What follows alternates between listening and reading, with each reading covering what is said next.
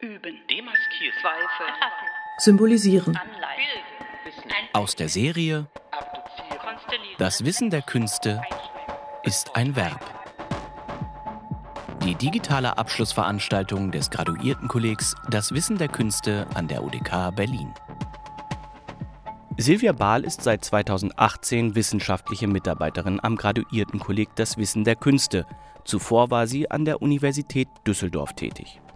Seit über zehn Jahren arbeitet sie als Filmkritikerin unter anderem für den Filmdienst. In ihrem Promotionsprojekt untersucht sie die Möglichkeiten künstlerischer Dokumentarfilme durch Diktaturgewalt entstandene traumatische Erfahrungen zu figurieren. Eine schwarze, horizontale Linie, so gerade wie mit dem Lineal gezogen, beginnt mit einer weiteren zu verschwimmen. Deren violetter Ton und die Freihändigkeit, die ihre Bewegungen ausstrahlen, öffnet sich wie eine Welle über die Weite der Leinwand.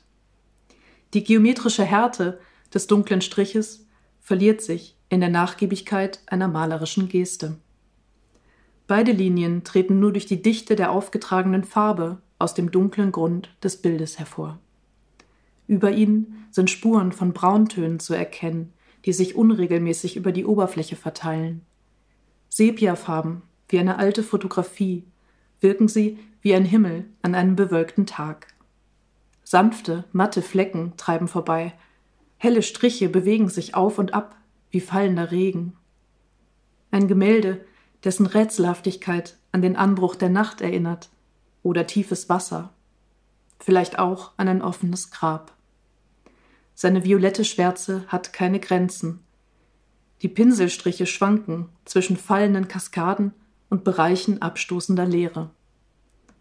Wenn das Abendlicht aus der Deckenöffnung der Kathedrale auf die 14 namenlosen Bilder fällt, die an ihren Wänden hängen, beginnt der obere Teil der dunklen Rechtecke zu leuchten, nur um einen umso tieferen Sturz in die Düsternis ihrer unteren Bildränder zu erzeugen. An einem Novembernachmittag des Jahres 1967 betritt die Kunsthistorikerin Jane Dillenberger das Atelier von Mark Rothko, um mit ihm über eine Bilderserie zu sprechen, an der er gerade arbeitet. Sie soll in einer Kirche ausgestellt werden und konzeptionell an die 14 Stationen des Kreuzweges angelehnt sein. Als sie in dem halbdunklen Raum den meterhohen Leinwänden gegenübertritt und eine Weile auf die schwarzen, schwebenden Rechtecke geblickt hat, kommen ihr plötzlich die Tränen.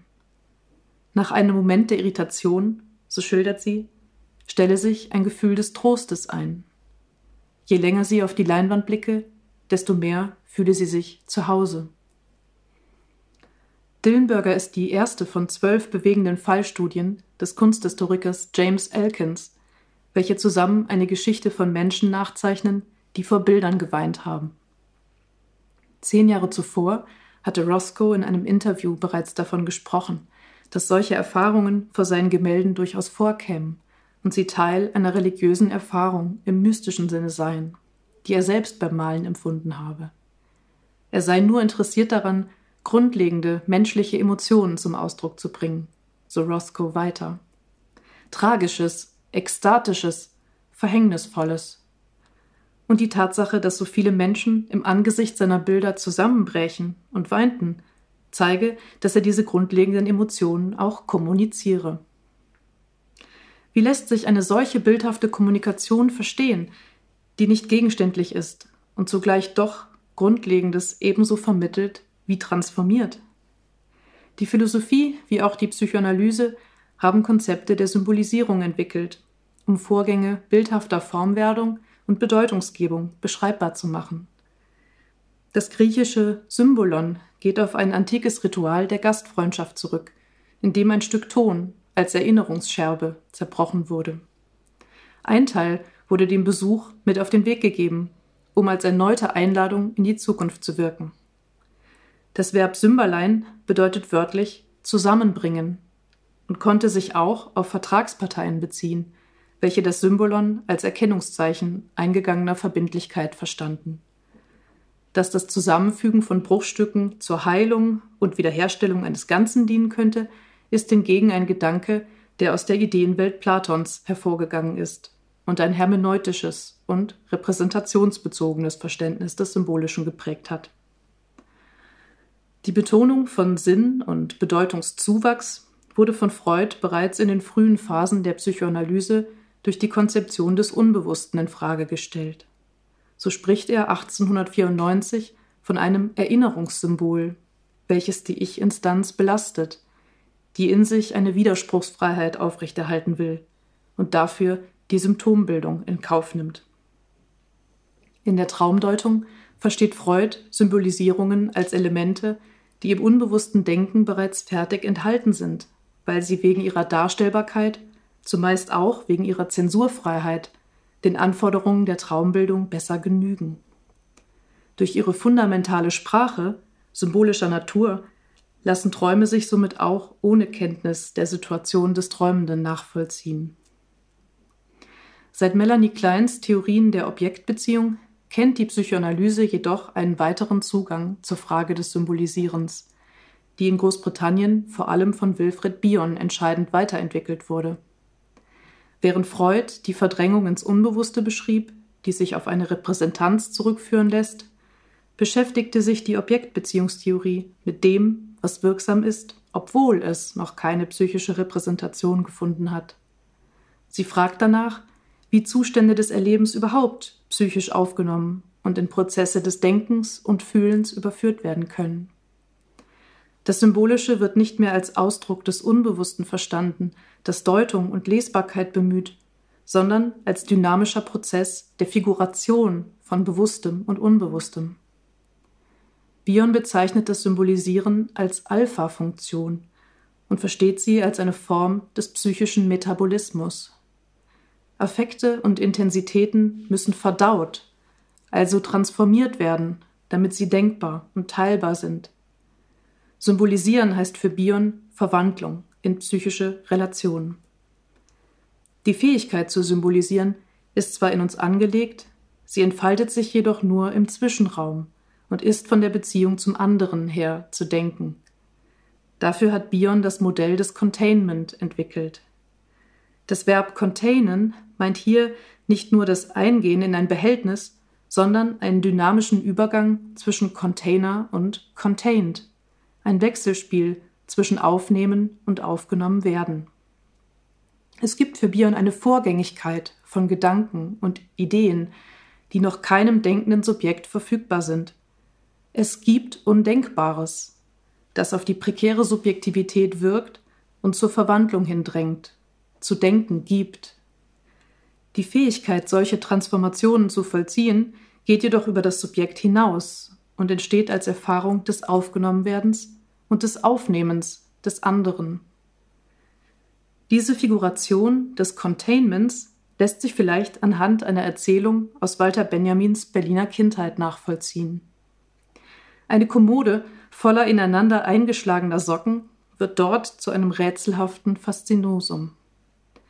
Benjamin erinnert sich an das Begehren, seine Hand tief in das Innere der zur Tasche geformten Strümpfe zu versenken, um dort das Mitgebrachte zu halten, mit der Faust zu umspannen und sich von ihm in die Tiefe ziehen zu lassen.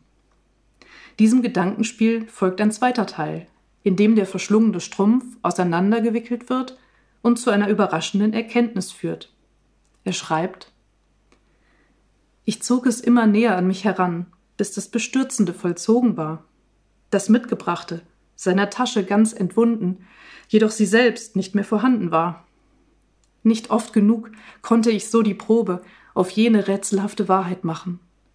Dass Form und Inhalt, Hülle und Verhülltes, das Mitgebrachte und die Tasche eines waren.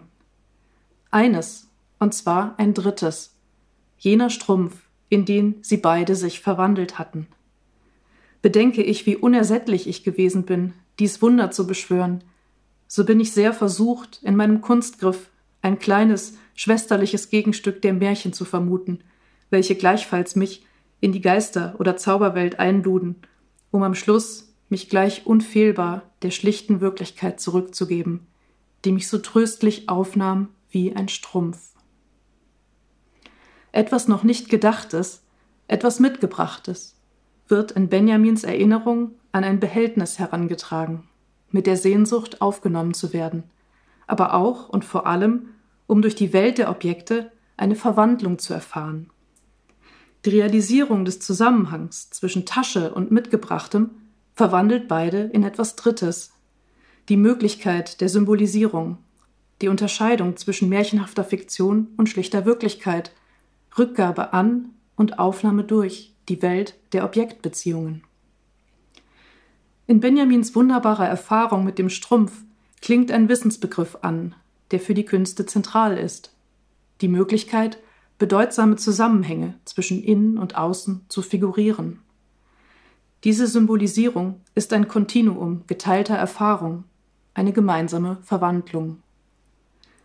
Bion hat selbst Bilder gemalt und er beschreibt seine Theorien oft in Verbindung mit ästhetischen Erfahrungsprozessen. Es scheint im klassischen Sinne kontraintuitiv, bei Rothkos nicht gegenständlichen Gemälden von einer Symbolisierung zu sprechen. Doch in einem objektbeziehungstheoretischen Verständnis eröffnet dies eine neue Perspektive auf die Möglichkeit von Kunst, Grenzerfahrungen zu artikulieren und das nicht repräsentierbare mitteilbar zu machen, ohne es in Eindeutigkeit überführen zu müssen.